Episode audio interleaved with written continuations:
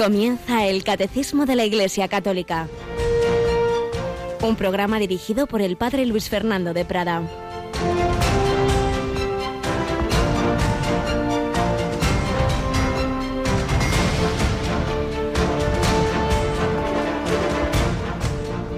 Estaban echados en la piscina muchos enfermos, ciegos, cojos, paralíticos. Estaba también allí un hombre que llevaba 38 años enfermo. Jesús, al verlo echado y sabiendo que llevaba ya mucho tiempo, le dice, ¿Quieres quedar sano? Levántate, toma tu camilla y echa a andar. Y al momento el hombre quedó sano, tomó su camilla y echó a andar. Alabado sean Jesús, María y José, muy buenos días, muy buenos días en este, en este martes ya de esta cuarta semana de Cuaresma, segunda parte del mes de marzo, 16 de marzo. Ya nos estamos acercando rápidamente a la semana grande, a la semana mayor de la vida cristiana, de la Iglesia, la Semana Santa y a la gran fiesta de la Pascua. Jesucristo quiere sanarnos, todos estamos heridos, todos somos de alguna manera paralíticos para hacer el bien, ciegos, no vemos las cosas con los ojos de Dios, sino con esa visión torpe, miope, somos somos enfermos de, del corazón porque tenemos el corazón afectado del peor virus, el del egoísmo, el de la soberbia, el de la ira, todos esos pecados capitales. Y llevamos ya mucho tiempo y nos parece que no tiene solución. Pero hay alguien que nos dice, ¿quieres quedar sano, Señor? No tengo nadie que me ayude. Sí, tienes al propio Jesús, el Verbo hecho carne, Emmanuel, Dios con nosotros. Y todo el simbolismo de las lecturas de hoy nos habla del agua, el agua que vio el profeta Ezequiel que salía del lado derecho del templo y el agua de esa piscina, todo nos, apunta a que Cristo nos da la, la, vida nueva del Espíritu Santo, uno de cuyos símbolos es el agua a través del bautismo, a través de los sacramentos. Al punto salió sangre y agua. El lado derecho del templo, el costado abierto de Jesús, era realmente el templo verdadero es Él su cuerpo, destruid este templo en tres días, lo reedificaré. Y salió sangre y agua, símbolo de los sacramentos de la Iglesia, bautismo y Eucaristía. La Iglesia, la Iglesia de Cristo, cuerpo de Cristo, la Iglesia que tiene a María por madre y a San José por patrono. Bueno, nos acompaña esta mañana Rocío García. Buenos días, Rocío. Muy buenos días, ¿qué tal, padre? Bueno, tú tienes un marido que se llama José, ¿verdad? Un marido, un padre y un hermano, ¿qué le parece? Fiesta grande en mi casa. Tu padre José, tu hermano sacerdote desde hace unos añitos, sí. tu marido José Miguel, así que vais a celebrar San José por todo lo alto. Y además es viernes de cuaresma. vamos a ver, ¿se puede, ¿se puede tomar carne este viernes de cuaresma? Ay, padre, ya empezamos con los exámenes. Pues sí se puede, porque es solemnidad al coincidir con la solemnidad, no simple fiesta, sino el máximo rango litúrgico, solemnidad de San José, queda anulada la abstinencia. Por tanto, ese día de San José, pues sí se puede hacer una comida especial con corderito y esas cosas. ¿eh? Los demás días de cuaresma, que sea muy penitencial. Bueno, San José, eh, tenemos la semana grande de San José. Este viernes esa solemnidad. Tendremos por la mañana una conferencia de Monseñor Monilla sobre San José, la carta apostólica del Papa Francisco, Patris Corde, que también en estas horas un servidor explicó en tres programas, y tenemos muchas otras cosas sobre San José, las meditaciones que está dando el Padre Santiago Arillano, los siete domingos de San José que ya hemos terminado, la novena. Bueno, y todo eso no sería bueno que pudieran tenerlo nuestros oyentes en casa, ¿qué te parece? Pues está muy bien, es una buena idea y pues así la hemos llevado a cabo. Así que hemos eh, reunido esos eh, materiales en un disco especial de San José que van a poder pedir desde ya.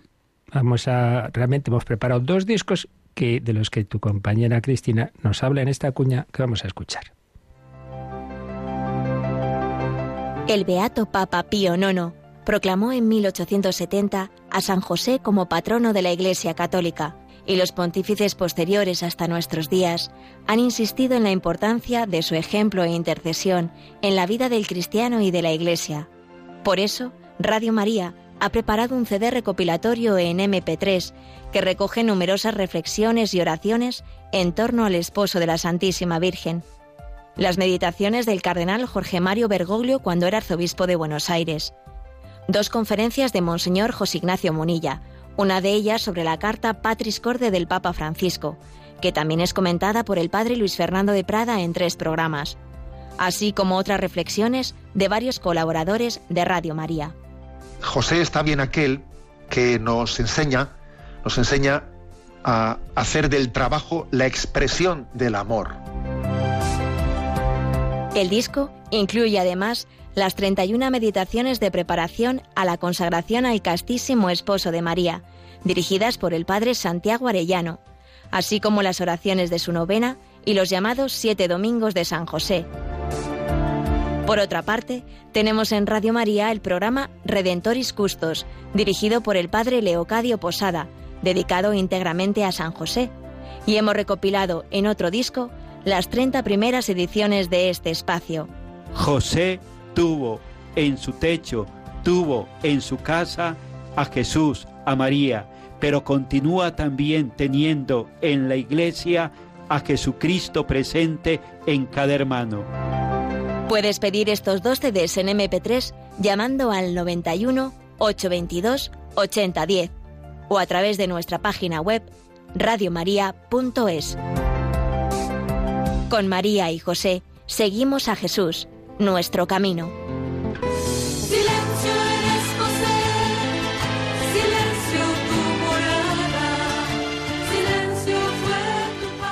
Bueno, pues ya lo sabéis, dos nuevos CDs que hemos preparado con la ayuda de nuestros voluntarios y que ya a partir de las nueve de la mañana, cuando habrá siempre voluntarios al teléfono, podéis solicitar, como siempre en ese teléfono que se nos ha recordado, o a través de la página web. Son dos, como veis, ese primero, mm, que tiene un montón de materiales, tiene como dos grandes bloques, uno de, de programas, de reflexiones, de charlas, y uno segundo más de oraciones, esas meditaciones del Padre Santiago Arellano, la novena de San José, los siete domingos, en fin, un material muy completo para cualquier momento, cualquier año, pero especialmente en esta semana, en este año dedicado a San José, pues muy indicado. Y luego, desde el año anterior, ya esta es la segunda temporada, tenemos en Radio María un programa breve, de media horita, quincenal, se llama Redemptoris Custos, el custodio del Redentor, que es el título que puso San Juan Pablo II a la carta que él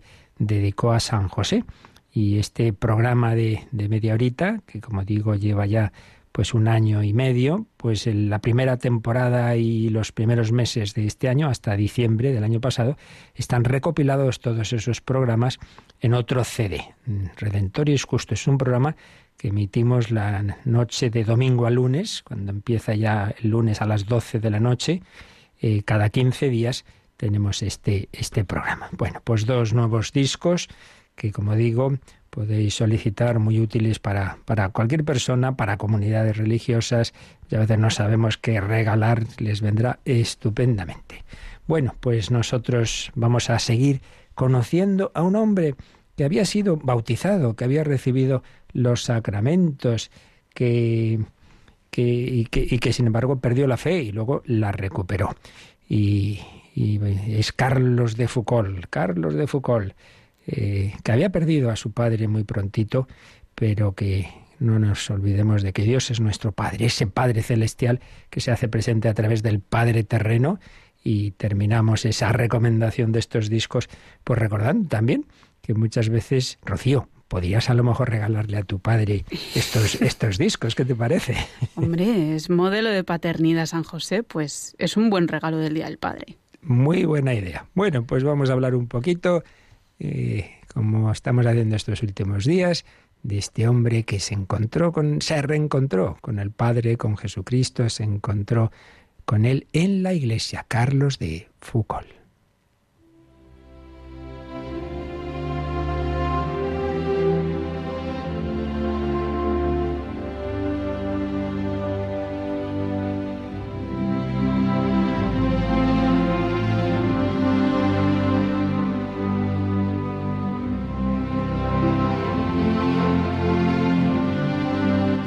Carlos de Foucault, nacido en Estrasburgo en 1858, el año de las apariciones de Lourdes, fallecido en el Sáhara argelino en Tamanrasset el 1 de diciembre de 1916. Habíamos recordado un poquito su infancia, educado cristianamente, pierde a los padres, es educado en buena medida por su abuelo, se quieren mucho, pero pierde también a su abuelo y pierde la fe. Tiene una prima suya muy buena, muy cristiana, que está siempre ahí de referencia, pero él, como digo, ha perdido la fe, juventud típica, disipada, de fiestas, de hacer el vago, entra en el ejército, pero le, le expulsan o acaba yéndose, aventurero, y nos quedamos en que ahí disfrazado de judío había hecho una larga caminata, una de exploración geográfica, cultural, etcétera, por Marruecos. Y ese viaje le tocó el corazón. Por lo menos fue un paso, un paso previo a su conversión. En vez de andar por ahí de, de disipaciones, de fiestas, etcétera, pues eso le llevó a la interioridad, a ver gente buena, que era acogedora, ver cómo rezaban el mundo musulmán, pero se siente insatisfecho y vuelve a París. Y él ya ha tocado fondo. Eso que muchas veces ocurre en tantas personas que parece que las cosas les iban bien en la vida, pero y era un hombre rico y tenía de todo, la herencia, que en parte había disipado, pero todavía tenía muchos bienes y en fin, muy reconocido, lo que escribe contando el viaje a Marruecos recibe muchos premios, reconocimientos. Sí, sí, pero Carlos está triste, está vacío y ve a su prima, ve a su prima llena de fe, de esperanza, de amor, de alegría, y eso le impacta. Ay, si yo tuviera la fe que tiene mi prima. En el fondo está ya añorando, tiene nostalgia de Dios, tiene nostalgia de ese Dios con el que estaba unido de pequeño.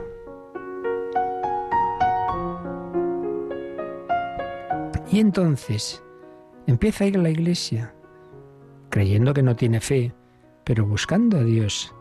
Y hace lo que aquí muchas veces en distintos programas os hemos recomendado a aquel que, que dice no saber si tiene fe. Hace la oración condicional. Se puede hacerla cualquiera, por ateo que se considere. Porque, hombre, a lo mejor te equivocas y sí que existe Dios, ¿no?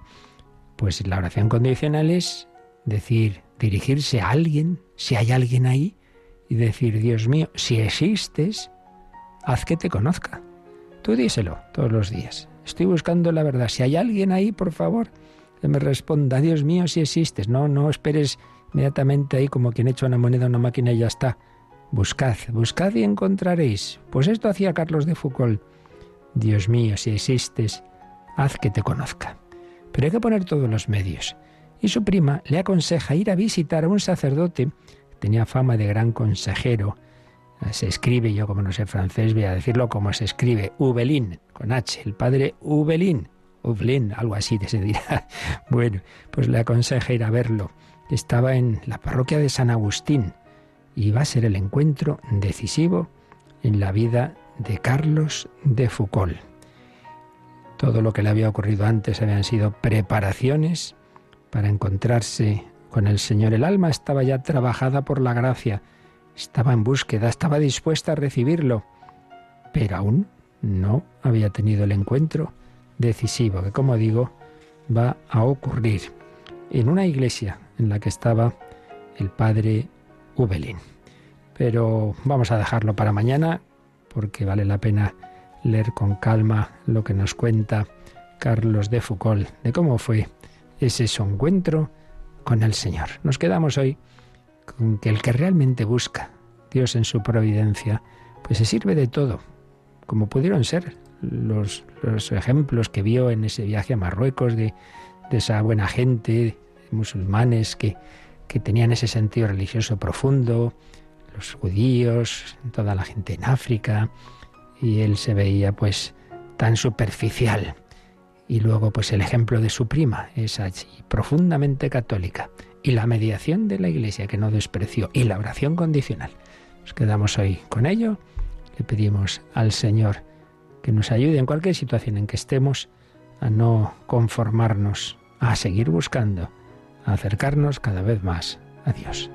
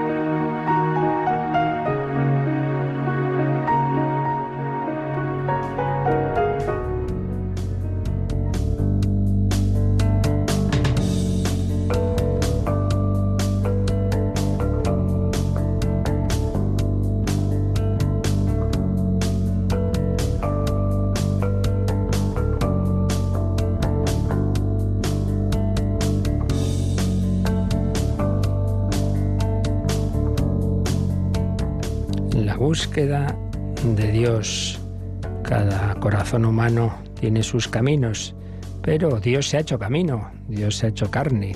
Y el camino por excelencia es Jesucristo presente en la Iglesia y que quiere tocarnos a cada uno de nosotros, como veremos que ocurrió con Carlos de Foucault, de la manera principal, que son los sacramentos. Y es de lo que estamos hablando al comentar esta segunda parte del catecismo sobre la liturgia en su primera sección, los conceptos básicos de la liturgia y de la columna vertebral de la liturgia, que son los sacramentos. Estamos viendo las características que nos van explicando qué son los sacramentos. Hemos visto que son sacramentos de Cristo, instituidos por el Señor, esos siete sacramentos, eh, que tienen ese arraigo fundamental en su propia vida.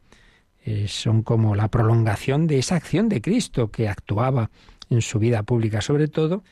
Eh, hablan los evangelios sinópticos, veíamos varios textos del Evangelio que, hablan como de fuerzas que brotaban del cuerpo de Cristo, que sanaban a los enfermos, que, que a través del contacto con ese cuerpo, como aquella mujer hemorroísa, se curó instantáneamente con tocar el cuerpo de Jesús. Pues bien, ese Jesucristo hoy, vivo, actúa, nos comunica su Espíritu Santo a través de su cuerpo que es la Iglesia, los sacramentos de Cristo. Vimos tres números sobre este, este fundamento de los sacramentos en el propio Jesucristo y su vida.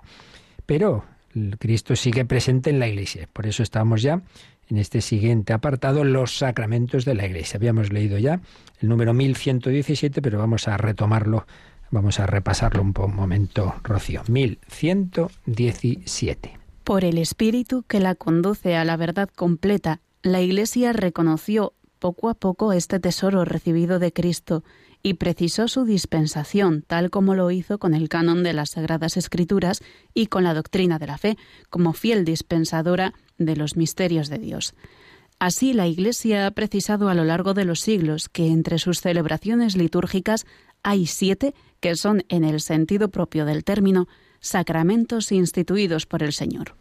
Pues es un número muy, muy importante en el que se recuerda algo que, dijimos desde el principio, desde que empezamos a explicar el catecismo, y lo hemos repetido varias veces, pero hay que seguirlo repitiendo, porque yo me doy cuenta de que muchas personas siguen sin acabar de asumir que nosotros eh, no somos una religión del, libro, eh, en el cual simplemente creemos aquello que está en la Biblia y entonces, oiga, ¿y esto dónde está? Que esto no está en la Biblia. Vamos a ver, que nuestro Señor Jesucristo no mandó escribir un libro, fundó una iglesia, la instituyó sobre los apóstoles, les envió a predicar.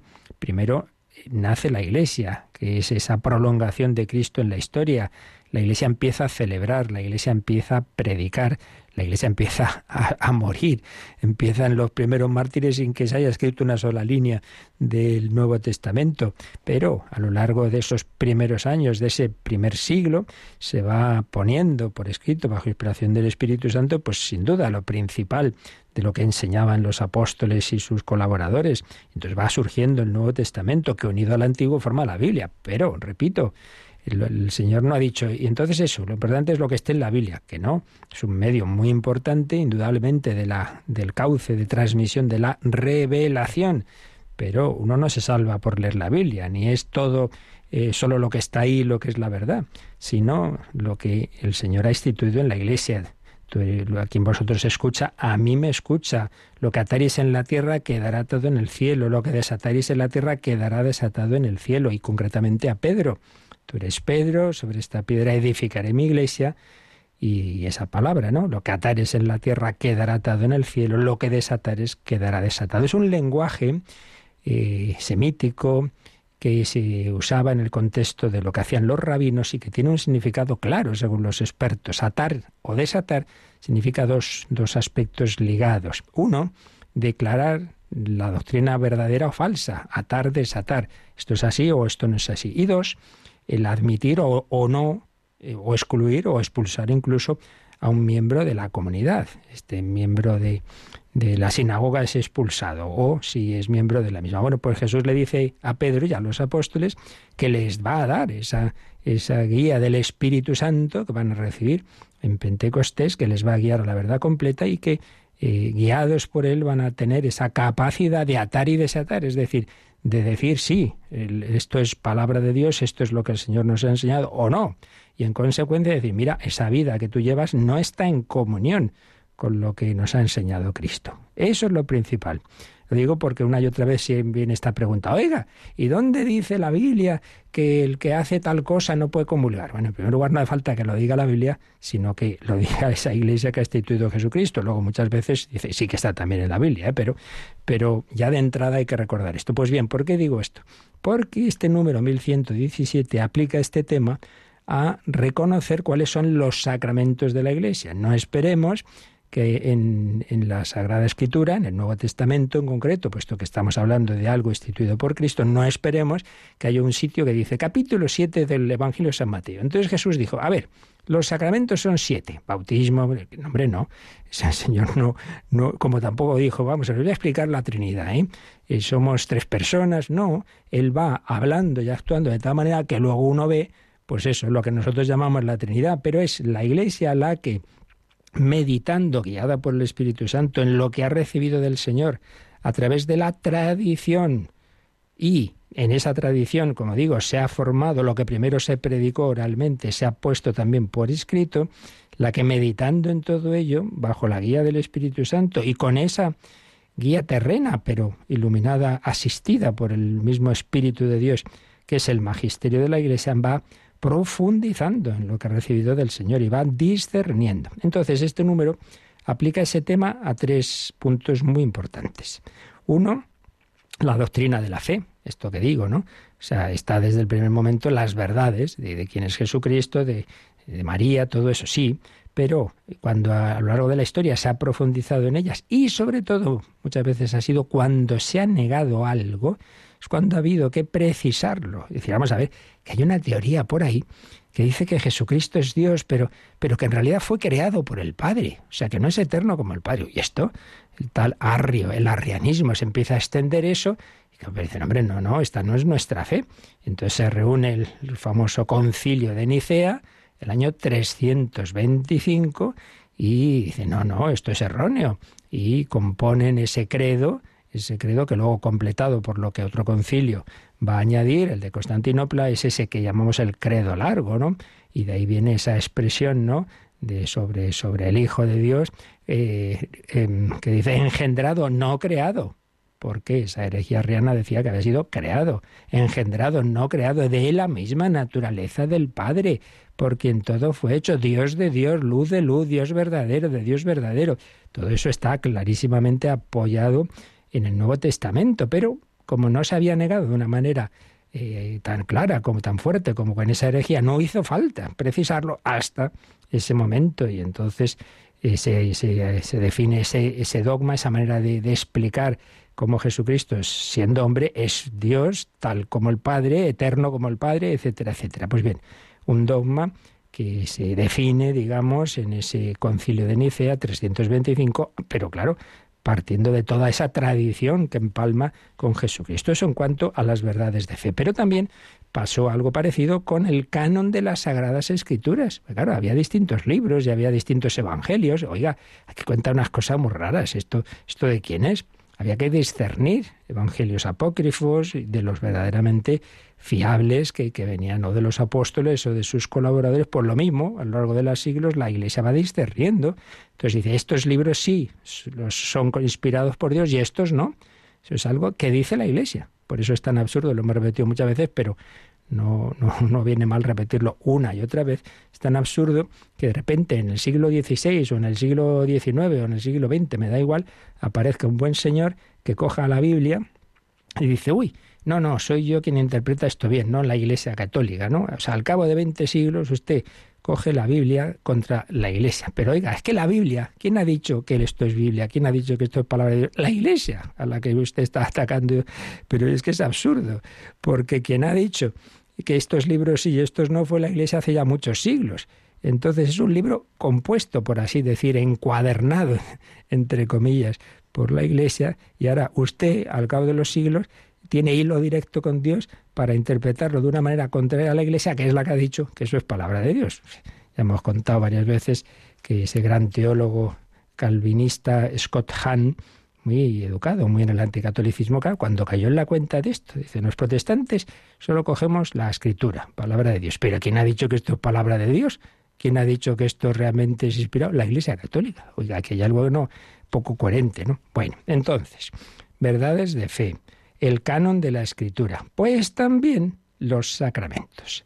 La Iglesia fue discerniendo que entre los diversos ritos que celebraba, que venían ya preparados en el mundo judío, la liturgia judía, y como nos explica preciosamente el padre Francesco Voltaggio en ese programa de A las fuentes de la fe en Tierra Santa, es entre todo lo que en parte, ya digo, preparado la liturgia judía y todos los signos que se hacían, había unos muy especiales, muy especiales, de muy especial importancia, que de una manera u de otra se remontaban claramente al propio Señor Jesucristo. Y eso es lo que se van a llamar, en principio, los misterios, como ya vimos, palabra griega, mysterion, pero traducida al latín por sacramentos, los siete sacramentos. Por eso, este número nos ha dicho que el Espíritu Santo, que conduce a la Iglesia a la verdad completa, está entre comillas porque es una expresión de Jesús en la última cena, Juan 16, 13, ese espíritu ha guiado a la Iglesia a reconocer ese tesoro que había recibido de Cristo y ha ido precisando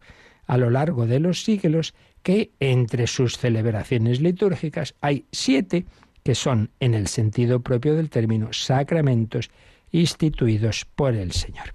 Vimos también un poquito cómo estos sacramentos no solo tienen esa preparación que ya profundizaremos en ello, en, la liturgia judía, en el Antiguo Testamento. Todo en el Antiguo Testamento es preparación de Cristo y de la vida de la Iglesia. Los doce, las doce tribus, los doce apóstoles, el templo de Jerusalén, el templo que es el cuerpo de Cristo y en definitiva lo que es el cristiano, templo del Espíritu Santo, los panes de la proposición, el maná, prefiguración de la Eucaristía, el agua, salía del lado derecho del templo, prefiguración del bautismo, etcétera, etcétera, etcétera. Pero no solo están preparados en el Antiguo Testamento, sino que tienen un fundamento en la misma creación. Esto es muy bello. Hemos dicho algo, pero lo vamos a dejar esa, esa parte porque más adelante tendremos unos números del catecismo que hablan de este aspecto, ¿no? de cómo los sacramentos son símbolos arraigados en la creación. Y desarrollaremos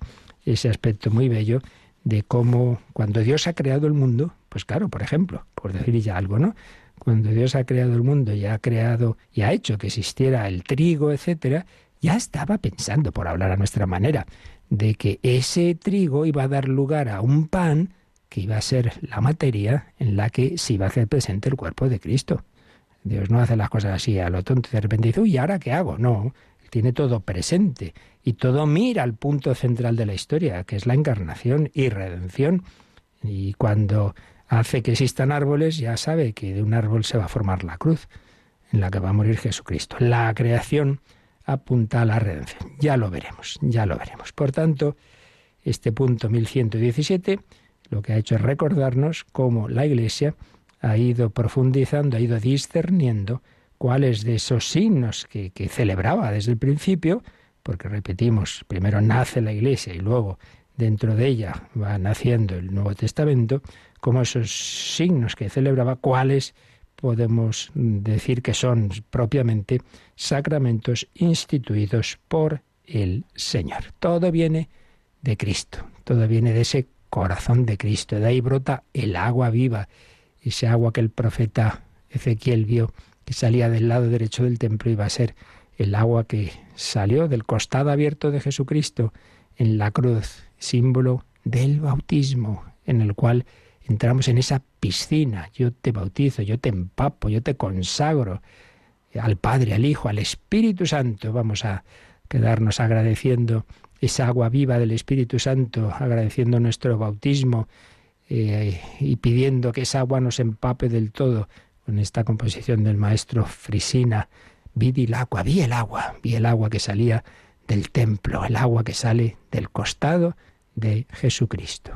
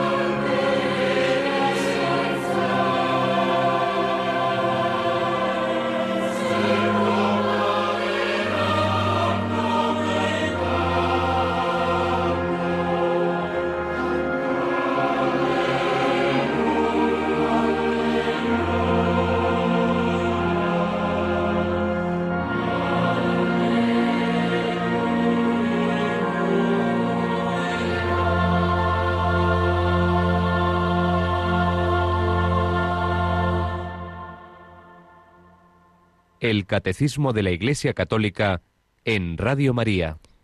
Vi el agua que salía del lado derecho del templo. Bueno, pues después de recordar, repasar este número 1117, que nos recuerda cómo la Iglesia ha ido discerniendo la presencia de esos signos eficaces de la gracia que nos unen a Él, que nos dejó Jesucristo, vamos a precisar por qué decimos que son sacramentos de, vimos que eran de Cristo y ahora que son de la Iglesia, en un doble sentido. Vamos a leer el 1118 que nos explica el doble sentido en que podemos decir que son de la Iglesia. Los sacramentos son de la Iglesia en el doble sentido de que existen por ella y para ella existen por la Iglesia, porque ella es el sacramento de la acción de Cristo que actúa en ella gracias a la misión del Espíritu Santo, y existen para la Iglesia porque ellos son sacramentos que constituyen la Iglesia, ya que manifiestan y comunican a los hombres, sobre todo en la Eucaristía, el misterio de la comunión del Dios amor, uno en tres personas. Pues como siempre, números preciosos del catecismo que sintetizan pues muchas cosas muy, muy profundas. Son de la Iglesia en un doble sentido. Sentido de que existen por la Iglesia y de que existen para la Iglesia. Por la Iglesia. ¿Por qué? Bueno, pues porque hemos repetido mucho. Hoy Jesucristo actúa a través de su cuerpo místico, que es la Iglesia, entonces a través de la Iglesia recibimos ese contacto con Cristo. Hemos dicho varias veces también ese, sentido amplio de la palabra sacramento, algo sensible, algo corporal, en este caso, en primer lugar, la humanidad de Jesucristo, a través de esa humanidad como protosacramento, Dios actúa en Jesús. Ese hombre es Dios. Entonces, esa persona divina y ese Espíritu Santo que mueve su alma, tocan, me tocan a mí, se acercan a través de los que le veían, pues de una manera física, concreta, ese paralítico de, la piscina, ese, esa mujer eh, que, tenía esa enfermedad en su sangre, etc. Eh, pero hoy día actúa a través de su cuerpo místico que es la Iglesia. Y ese ya sería el segundo sentido, sacramento universal de salvación. Pues a través de ese sacramento, Cristo nos toca con los dedos, por así decir, que son los siete sacramentos. Dice, existen por la Iglesia porque ella es el sacramento de la acción de Cristo. ¿Veis? La Iglesia es el sacramento, ese signo sensible. Tú ves al sacerdote, tú ves el agua, tú ves el vino, sí, sí, pero a través de eso está la acción de Jesucristo. Existen por la Iglesia porque ella es, la Iglesia es el sacramento de la acción de Cristo que actúa en ella, gracias a la misión del Espíritu Santo. Claro, quien convierte a la persona, como veremos en el caso de Carlos de Foucault, fue el Espíritu Santo, sí, pero el Espíritu Santo que había ido preparando su conversión, un momento decisivo fue cuando recibe los sacramentos. Y ahí ya, ¡boom! Pues revive esa fe que había tenido de pequeño y que estaba tapada por tantos años de pecados y de, y de frialdad con Dios, etcétera existen por la Iglesia porque ella es el sacramento de la acción de Cristo que actúa en ella gracias a la misión del Espíritu Santo. Primer sentido, existen por la Iglesia. Actúa Cristo a través de la Iglesia. Pero segundo sentido, existen para la Iglesia. Y es que la Iglesia nace también de los sacramentos. Es decir, ¿quiénes formamos la Iglesia?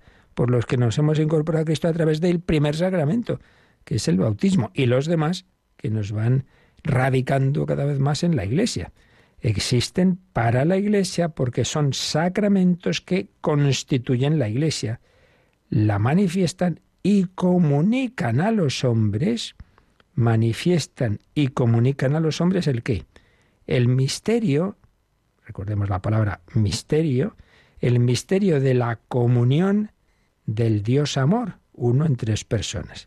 El misterio de los misterios, el misterio eterno, es la Santísima Trinidad.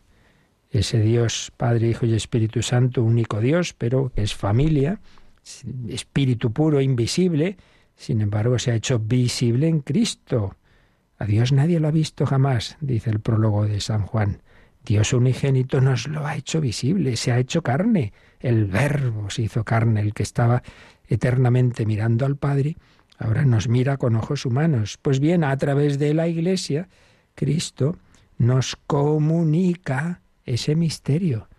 Tú eres bautizado en el nombre del Padre y del Hijo y del Espíritu Santo, es decir, eres consagrado a esta Santísima Trinidad, a este misterio de comunión. Entonces, los sacramentos dan lugar, crean, por así decir, ¿no? ese cuerpo de la Iglesia. Empieza a existir la Iglesia, o sea, ha sido instituida por Cristo, pero se, se entramos en ella y se va, va ampliando ese cuerpo a través de los sacramentos, particularmente el primero, la puerta de ellos, que es el bautismo, y la cima de ellos, que es la Eucaristía. Y en ese sentido, eh, el sacramento genera a la Iglesia, pero a la vez la Iglesia celebra los sacramentos. Entonces hay aquí una, una circularidad, un círculo no vicioso, sino virtuoso, de que la Iglesia celebra los sacramentos y los sacramentos generan la Iglesia. Esto especialmente se ha aplicado, es una tesis clásica que han trabajado en ella algunos autores importantes, algunos teólogos, a la Eucaristía. La Iglesia celebra la Eucaristía, pero a su vez la Eucaristía engendra a la Iglesia. Porque ¿de dónde nacemos los cristianos? Pues de, de Cristo que ha muerto y resucitado, gran misterio pascual, que se hace presente precisamente en esa celebración eucarística. Por tanto, los sacramentos son de la Iglesia, los sacramentos los celebra la Iglesia, pero a la vez, precisamente porque hay sacramentos, pues entramos en la Iglesia. Eh, los sacramentos generan a la Iglesia. Y esto aplicado a la Eucaristía, Rocío, lo va a desarrollar bastante más adelante, pero el catecismo nos dice que le echemos un ojo al número 1396, que será cuando veamos ya cada sacramento y concretamente el de la Eucaristía, hay un apartado que nos habla de los frutos de la comunión eucarística. Y ahí es donde dice que uno de los frutos es precisamente la unidad en la Iglesia, la unidad del cuerpo místico, y es el 1396. Vamos pues a leerlo. La unidad del cuerpo místico, la Eucaristía, hace la Iglesia. Los que reciben la Eucaristía se unen más estrechamente a Cristo. Por ello mismo Cristo los une a todos los fieles en un solo cuerpo, la Iglesia. La comunión renueva, fortifica, profundiza esta incorporación a la Iglesia realizada ya por el bautismo. En el bautismo fuimos llamados a no formar más que un solo cuerpo. La Eucaristía realiza esta llamada. El cáliz de bendición que bendecimos ¿No es acaso comunión con la sangre de Cristo? ¿Y el pan que partimos no es comunión con el cuerpo de Cristo? Porque aun siendo muchos, un solo pan y un solo cuerpo somos, pues todos participamos de un solo pan. Es una frase de San Pablo en la primera carta a los Corintios, capítulo 10, y termina este número 1396 con una cita de San Agustín. Si vosotros mismos sois cuerpo y miembros de Cristo, sois el sacramento que es puesto sobre la mesa del Señor, y recibís este sacramento vuestro. Respondéis amén, es decir, sí, es verdad, a lo que recibís, con lo que respondiendo lo reafirmáis. Oyes decir el cuerpo de Cristo y respondes amén. Por lo tanto, sé tú verdadero miembro de Cristo para que tu amén sea también verdadero. Bueno, como veis, un número muy profundo que ya explicaremos con calma cuando lleguemos, si Dios quiere, a la Eucaristía, este 1396. Pero quedémonos ya, en primer lugar, con este aspecto práctico, que no caigamos en la rutina. Voy a comulgar el cuerpo de Cristo, amén. Oye, ese amén significa lo creo, creo que es el cuerpo de Cristo, creo que esto no es pan, creo que es el Hijo de Dios hecho hombre, lo creo, el cuerpo de Cristo. Y ese cuerpo de Cristo, ese cuerpo eucarístico del Señor, me une más y más al cuerpo místico, que es la Iglesia. Todos estamos convulgando el mismo cuerpo de Cristo. Bueno, pues dos cosas iguales en una tercera se hacen iguales entre sí. Si tú y yo recibimos a Jesús, nos vamos pareciendo a Jesús, nos vamos uniendo entre nosotros. Por eso, la Eucaristía hacia la Iglesia va generando la unidad los que reciben la Eucaristía se unen más estrechamente a Cristo y por tanto nos unimos en un solo cuerpo, que es la Iglesia. Oye, que tú de tal nación, de tal pensamiento, de tal raza, todo eso me da igual. Tú y yo, en lo esencial, estamos en lo mismo, somos del cuerpo de Cristo. La comunión eucarística renueva, fortifica, profundiza esa incorporación a la Iglesia que ya realizó el bautismo, el bautismo en el que fuimos llamados a formar un solo cuerpo. Y San Pablo insiste en cómo la Eucaristía profundiza eso, pero hombre, el cáliz de bendición no es comunión con la sangre de Cristo. El pan que partimos no es comunión con el cuerpo de Cristo. Pues, aun siendo muchos, somos un solo pan y un solo cuerpo. Entonces los santos padres ponían el ejemplo. Hombre, esto había muchas espigas de trigo por aquí y por allá, pero ahora ya es un solo pan. Bueno, pues también estabais cada uno por vuestro lado. Pero Jesucristo nos ha unido en la Iglesia. ¡Qué maravilla!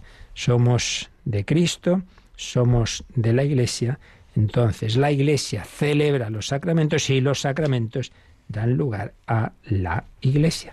Este es el, gran misterio pues de cómo el Señor actúa a través de los sacramentos. Por eso, volviendo a este, esta obra que estamos usando mucho para toda esta parte, el Tratado de los Sacramentos del Padre José Granados García, habíamos visto que una de las teorías sobre mm, cómo Jesús Jesucristo ha instituido los sacramentos, era la del teólogo Karl Rahner, que decía, bueno, Jesucristo al fundar la Iglesia y dejando en ella como se ocultas semillas, digamos, en el genoma de la Iglesia, dejando los sacramentos, pues bueno, pues ya en ese sentido ha instituido los sacramentos al instituir la Iglesia y dejando en ella pues esas semillas de los sacramentos.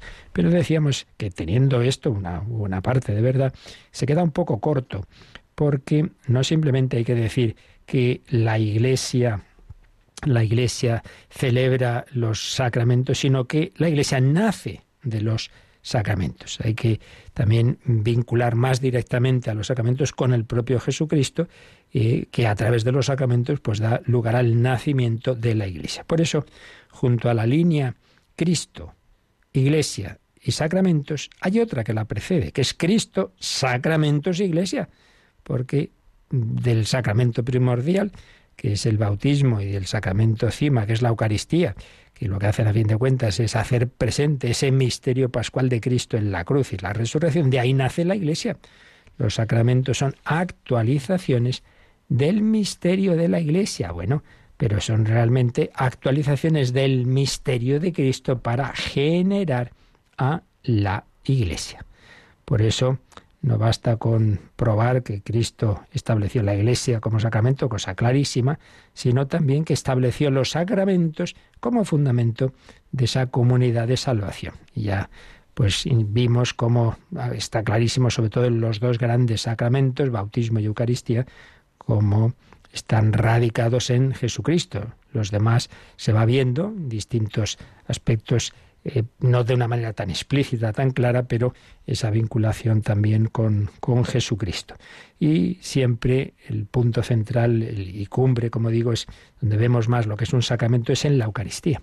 Porque si decimos que el sacramento es algo sensible, a través de lo cual se nos comunica la realidad invisible de Dios, pues qué más sensible que un cuerpo humano. Y eso es la Eucaristía, el cuerpo de Cristo esto es mi cuerpo, que eso no es un símbolo, que esto es, esto es la realidad, esta es mi sangre. Jesús instituye el sacramento de la Eucaristía dentro del rito de la Pascua que se celebra en la última cena, y ahí viene ese empalme con toda la preparación que ya veremos de los sacramentos en, la historia de Israel, usando elementos de la creación, y ahí ese fundamento de los sacramentos en los elementos naturales de la creación, y bueno, pues digamos como una manera de que todo lo que hizo en su vida, Jesucristo, y todas las acciones en las que a través de su cuerpo manifestaba y comunicaba su gracia, su espíritu y sanaba, etcétera, ahora pues a través de lo que llamamos los sacramentos. Los sacramentos que el Señor pues va eh, anticipando y, y va indicando lo que luego la Iglesia va a realizar una vez que reciba al Espíritu Santo de una manera plena en Pentecostés, pero que es fruto de ese misterio pascual, con el símbolo que ya hemos recordado, de la sangre y agua que brotaron de su costado abierto, como el libro del Génesis tiene esa manera poética de narrar la creación de Eva que nace del costado de Adán. Bueno, pues la Iglesia, la nueva Eva, nace del costado del nuevo Adán, que es Jesucristo. Así pues, el Señor instituye el bautismo, instituye la Eucaristía, para que a través de esos sacramentos nazcamos, brotando de ese costado de Cristo. Tú naces ahí, naces del amor de Dios. Por eso, la sustancia de todos los sacramentos, concluye el Padre Granados, consiste en contener y mediar el modo de vivir el cuerpo que Jesús fraguó durante su camino, para que podamos recibir de su Espíritu Santo. El Salvador instituyó los sacramentos en su carne. Yo en los sacramentos me uno a la carne de Cristo, al cuerpo de Cristo. Amén. Lo creo.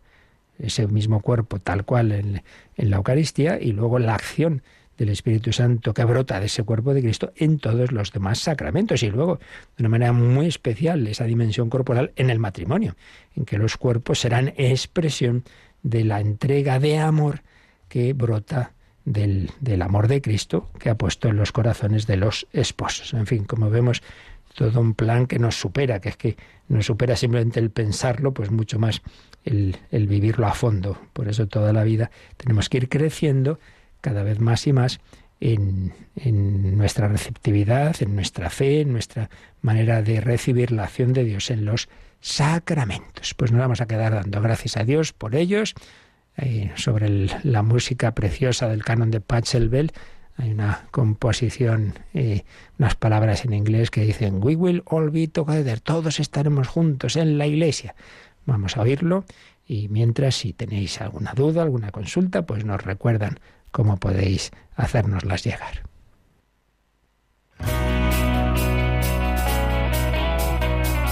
Participa en el programa con tus preguntas y dudas. Llama al 91005 9419. 91005 9419.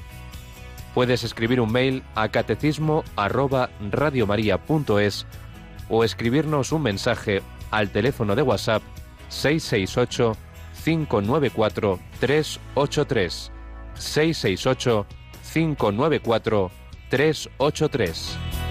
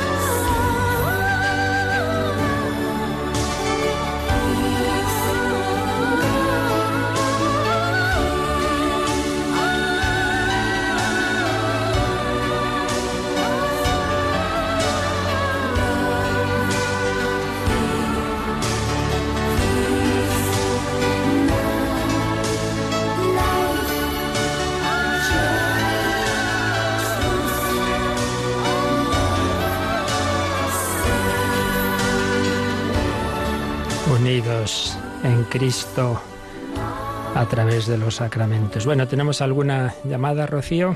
Sí, Conchi desde Pontevedra nos cuenta que tiene una amiga protestante que le contaba que este confinamiento ha aprovechado para leer a fondo la Biblia, empezando por el Antiguo Testamento, y que ha quedado escandalizada con la violencia que se narra en el Antiguo Testamento. Ella le dice que no hay que interpretarlo literalmente, pero ella dice que la violencia es violencia y que está escandalizada pregunta qué puede responderle. Bueno, es una pregunta típica y normal y obviamente en dos minutos no puedo responder a un tema tan complejo del que hablamos. Si uno mira en los podcasts que para eso quedan en nuestra web de Radio María, cuando empezamos a hablar precisamente esto de la Biblia, del Antiguo Testamento, ahí puede uno buscar al principio en qué está tratado esto. Así en dos palabras, vamos a ver. Dios, en primer lugar, siempre hay que tener en cuenta la pedagogía de Dios. Esto pasa como con la catequesis.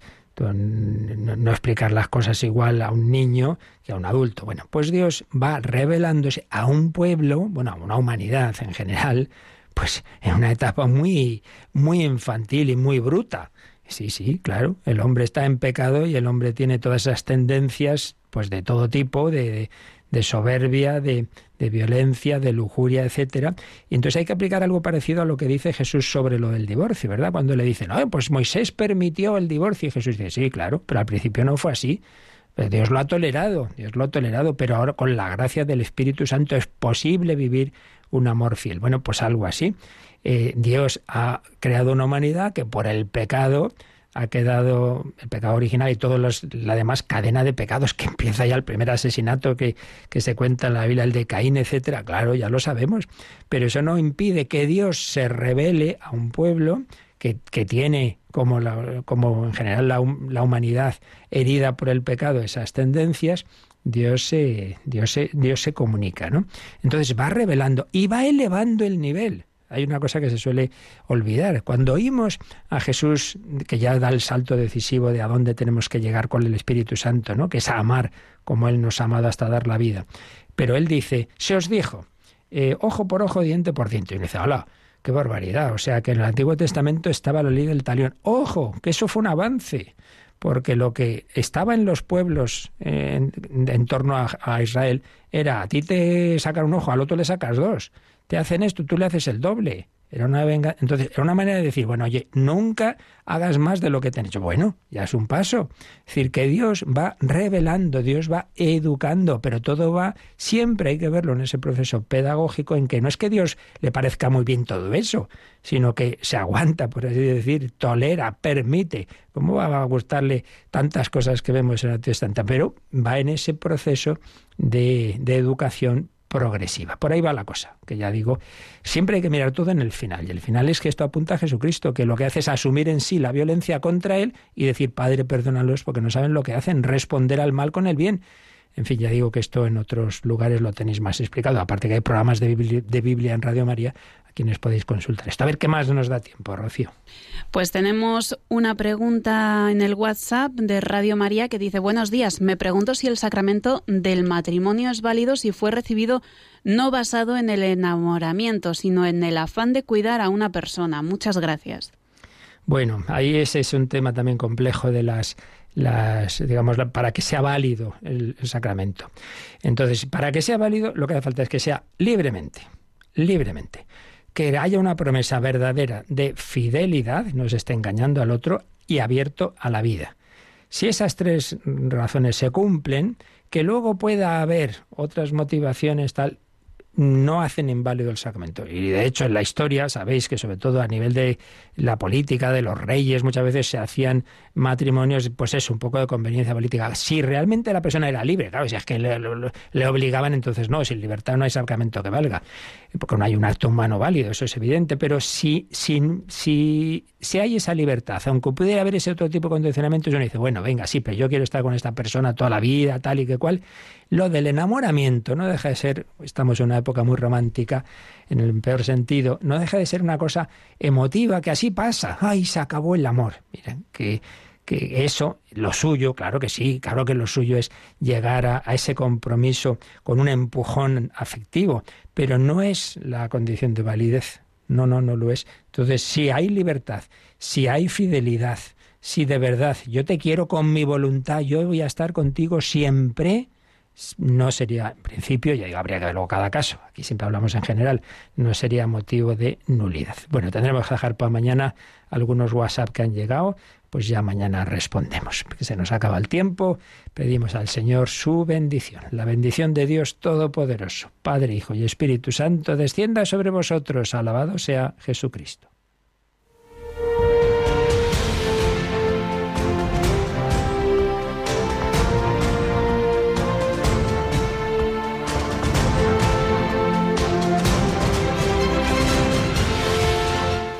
Han escuchado en Radio María el Catecismo de la Iglesia Católica. Un programa dirigido por el Padre Luis Fernando de Prada.